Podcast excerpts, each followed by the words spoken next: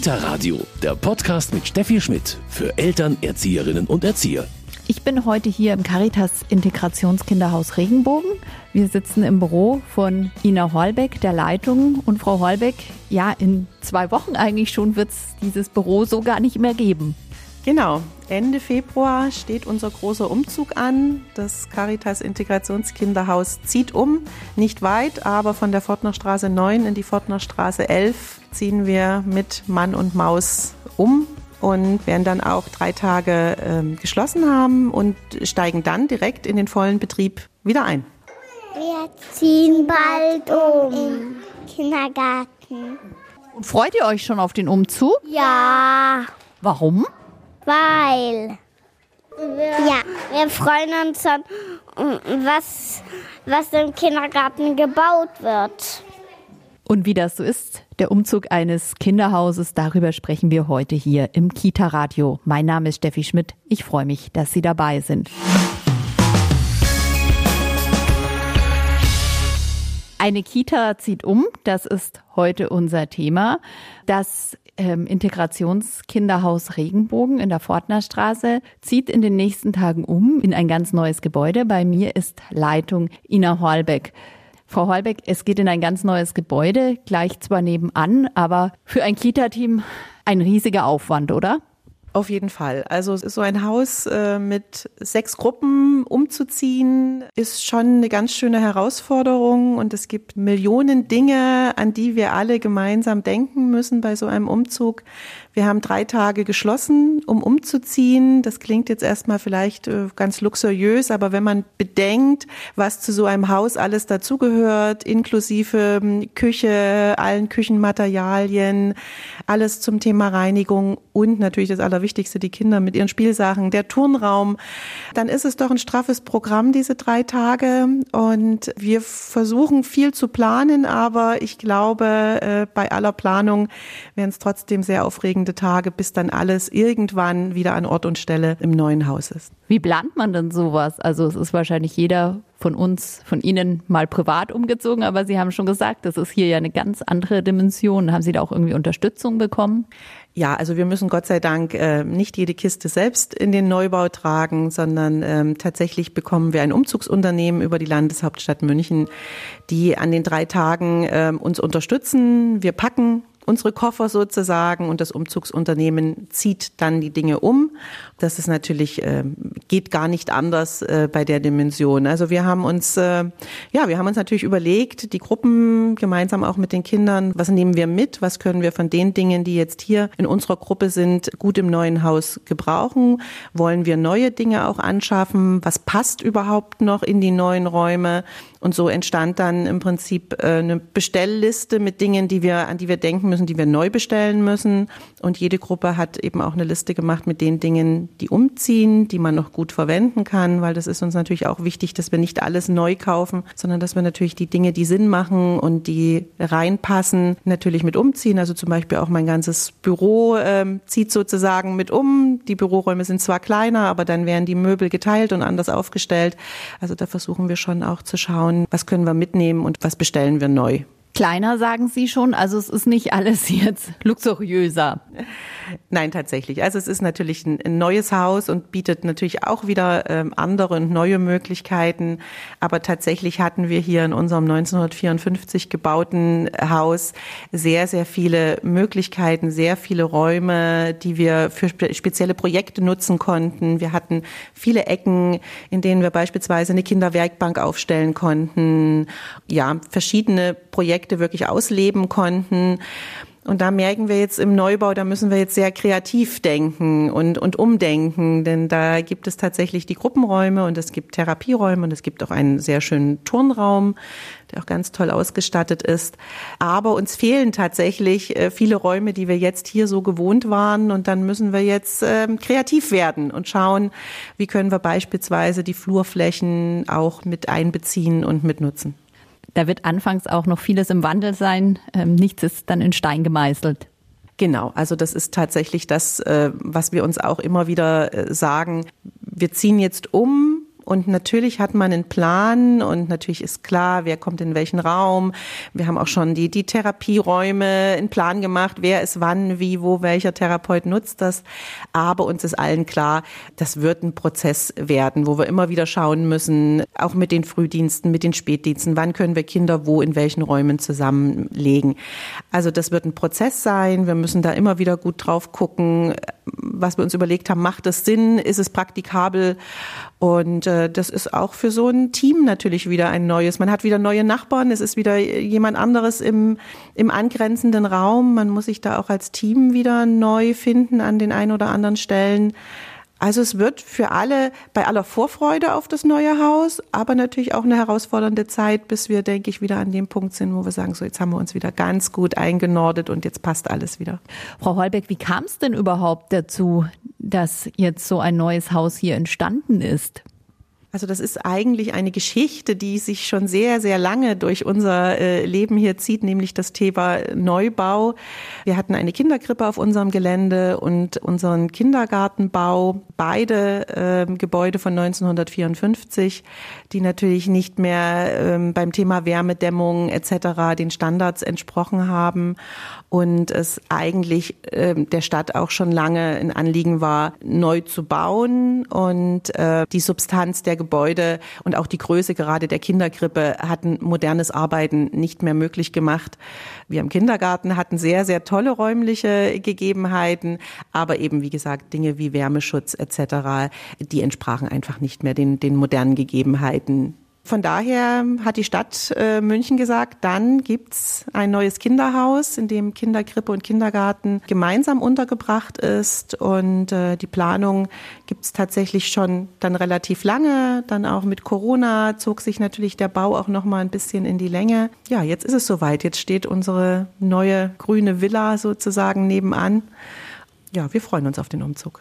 Was ist denn dann in so einem neuen Kinderhaus alles anders? Klar, Sie haben schon gesagt, Wärmedämmung und solche Dinge natürlich, aber was baut man heute anders für einen Kindergarten, für eine Kinderkrippe als vor 70 Jahren?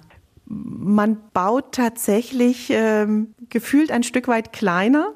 Man plant mit weniger Räumen, wobei man dazu aber sagen muss, dass dieses Gebäude, als es geplant wurde, das alte Gebäude, in dem wir uns jetzt befinden, von dem ich immer so schwärme, dass es so viel Platz hat, natürlich damals auch für wesentlich mehr Kinder geplant wurde. Also ansonsten, was mir auffällt, ist, dass man dem Thema Küche und Kochen und Hygiene in einen großen äh, Platz einräumt. Also es ist eine sehr moderne, hochwertige Küche, die eingebaut wird mit einem Kühlhaus und, und äh, Lagermöglichkeiten etc. Das ist schon ein sehr hoher Standard, den man da anlegt und das nimmt tatsächlich auch von den Räumlichkeiten sehr viel Platz ein. Also auch solche Dinge wie Umkleiden für Reinigungspersonal. Das sind schon Dinge, wo ich das Gefühl habe, das hat einen sehr hohen Standard und braucht auch viel Platz und braucht viele Gerätschaften. Das ist schon, glaube ich, ein bisschen anders. Ansonsten sind wir sehr froh, dass wir zwei große Therapieräume auch bekommen haben, da wir ein Integrationskinderhaus sind, in dem unsere sehr vielen Therapeuten, die auch von extern kommen, ähm, sehr gut arbeiten können. Es sind sehr helle Räume, also man ähm, hat so geplant, dass wirklich eine große Fensterfront da ist, dass, dass die Kinder viel auch rausschauen können, dass viel Licht ist in den Räumen. Das ist sehr schön. Es äh, gibt eine sehr große Flurfläche, die wir auch dann bespielen können. Das hatten wir jetzt hier nicht wo wir uns viel Gedanken machen können und müssen, wie wir das gut nutzen können. Julia Fritzemeier ist hier die Umweltpädagogin. Selbst für Sie gibt es einiges zu tun mit dem Umzug. Ja, ich bin heute sogar mal einen Tag extra hierher gekommen, weil ich auch ein paar Kisten packen muss, sämtliche Bücher, ja, und gesammelte Wert- und Rohstoffe muss ich äh, entweder mit verpacken oder tatsächlich dann doch irgendwann wegschmeißen.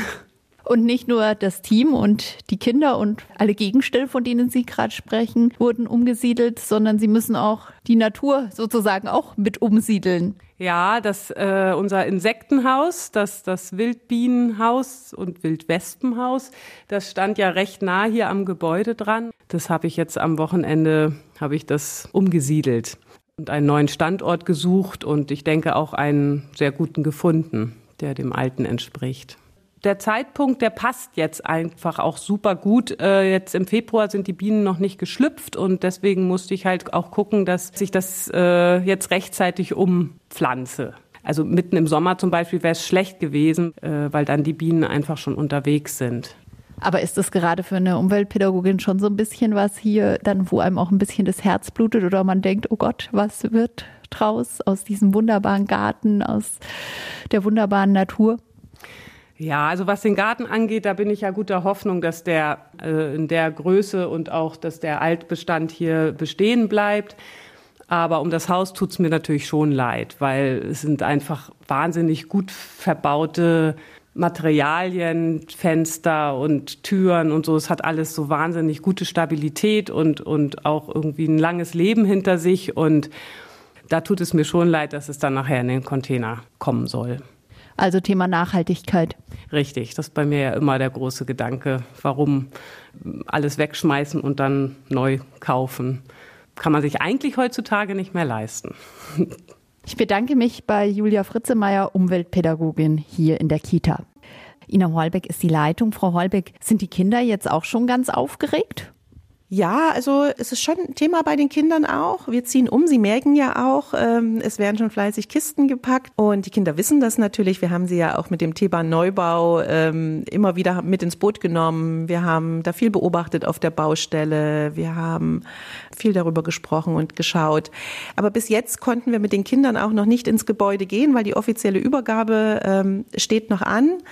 Ich glaube, so richtig dieses Umzugsfieber wird die Kinder erst packen, wenn wir das erste Mal wirklich rübergehen und äh, sie in ihrem neuen Haus stehen. Für die Kinder ist es klar, wir ziehen darüber, aber ich glaube, wirklich greifbar wird es, wenn wir das erste Mal von unserem Gebäude rüber durch die neue Tür in das neue Haus gehen und da in dieser Aula stehen. Für die Kinder ist es ja das erste Mal, dass es eine Treppe gibt im äh, Gebäude, denn bisher haben wir äh, in einem ebenerdigen äh, Gebäude gelebt und jetzt gibt es ein Erdgeschoss und es gibt ein erstes Obergeschoss, es gibt sogar einen Lift in unserem neuen Haus. Also ganz viele äh, spannende Sachen. Sie sind ein Integrationskinderhaus. Das heißt, Sie haben Integrationskinder auch. Gibt es da auch welche, wo man sagen muss, für die ist so eine Veränderung schon schwierig? Also ich denke schon, dass es äh, ein paar Kinder gibt, denen es einfach leichter oder schwerer fällt, äh, so eine Veränderung, wobei ich das gar nicht unbedingt auf die Integrationskinder so beziehen würde. Ich glaube, es sind einfach äh, Kinder, so wie wir Erwachsene auch ganz unterschiedliche Persönlichkeiten und unterschiedliche Typen.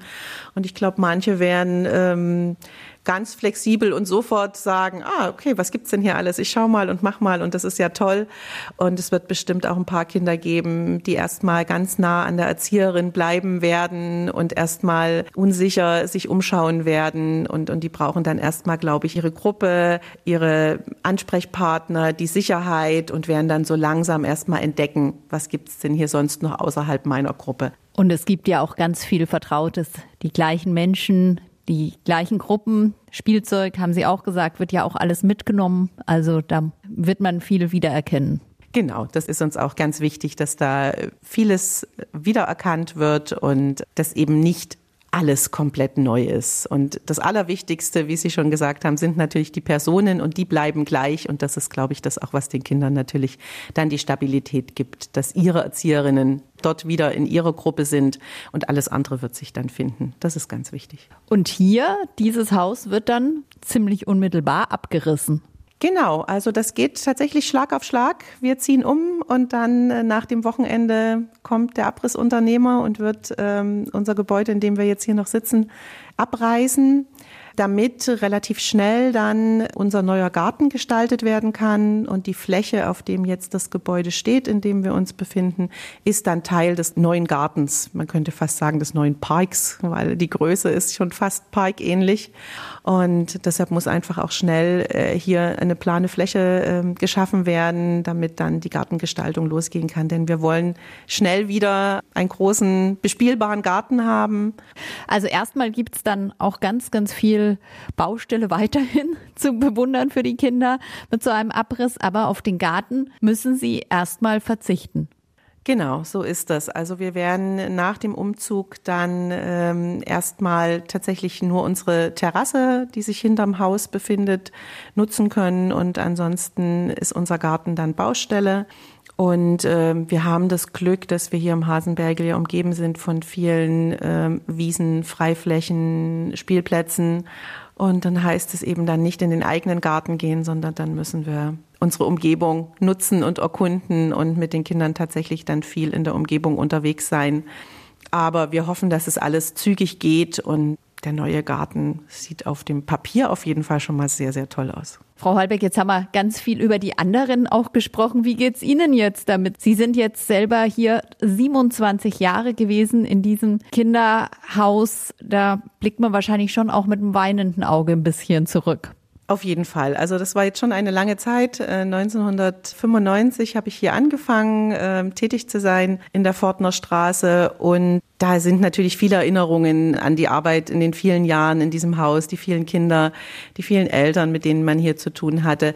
Aber ich bin eigentlich so ein Mensch, äh, der da ganz pragmatisch ist. Und ich freue mich eigentlich auch, dass es nochmal was Neues gibt und was anderes gibt und freue mich auf die Herausforderung, auch wenn natürlich da eine Träne im Knopfloch ist und wenn, glaube ich, dann der Bagger hier wirklich vor der Tür steht und das erste Mal die erste Wand fallen lässt. Also ich glaube, dann muss ich schon ein, ein Taschentüchlein mitnehmen. Vielen Dank. Ich bedanke mich bei Ina Horlbeck und hier im Kita-Radio bekommen Sie noch den Medientipp. Kita-Radio, Medientipp.